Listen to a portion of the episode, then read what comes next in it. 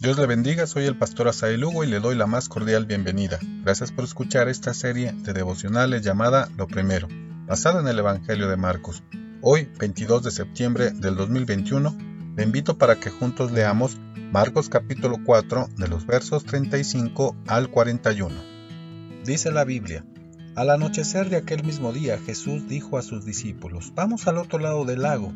Entonces dejaron a la gente y llevaron a Jesús en la barca en que ya estaba, y también otras barcas lo acompañaban. En esto se desató una tormenta con un viento tan fuerte que las olas caían sobre la barca, de modo que se llenaba de agua, pero Jesús se había dormido en la parte de atrás, apoyado sobre una almohada. Lo despertaron y le dijeron, Maestro, ¿no te importa que nos estemos hundiendo? Jesús se levantó y dio una orden al viento y dijo al mar, Silencio, quédate quieto. El viento se calmó y todo quedó completamente tranquilo. Después dijo Jesús a sus discípulos, ¿por qué están asustados? ¿Todavía no tienen fe? Ellos se llenaron de miedo y se preguntaron unos a otros, ¿quién será este que hasta el viento y el mar lo obedecen? Reina Valera 60.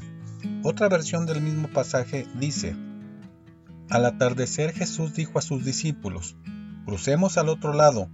Así que dejaron a las multitudes y salieron con Jesús en la barca, aunque otras barcas lo siguieron. Pronto se desató una tormenta feroz y las olas violentas entraban en la barca, la cual empezó a llenarse de agua.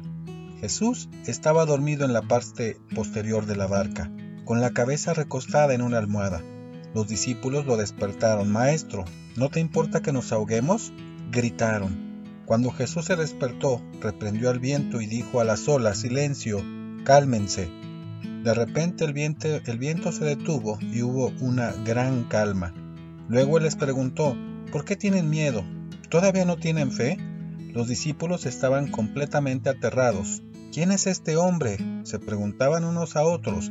Hasta el viento y las olas lo obedecen. Nueva traducción viviente.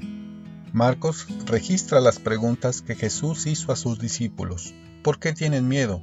¿Todavía no tienen fe? El miedo se podía notar en el grupo de discípulos. La pregunta ¿quién es Jesús? denota que estaban descubriendo a Dios. Sin embargo, aún no lo comprendían del todo. Lo habían visto enseñar, predicar y sanar a los enfermos. Ahora eran testigos de su autoridad sobre todas las cosas. El dominio de Jesús sobre el viento y el mar demuestran su completa deidad.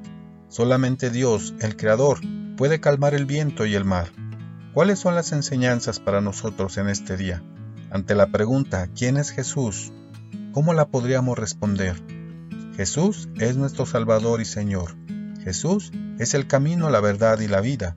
Jesús es el león de Judá y el cordero inmolado. Jesús es el Mesías. Jesús es la paz en medio de la tormenta, del miedo y de la ansiedad. Jesús es la seguridad de nuestro futuro. Jesús es nuestra luz. Jesús es nuestra guía. Jesús es Dios. La pregunta solo puede ser respondida cuando aceptamos la invitación de Jesús y le seguimos para conocerle. Jesús nos invita para estar con Él. Hoy, de manera personal, respondamos la pregunta, ¿quién es Jesús para nosotros? Le espero mañana para seguir reflexionando en la historia de Jesús en esta serie de devocionales llamada Lo Primero. Dios le bendiga.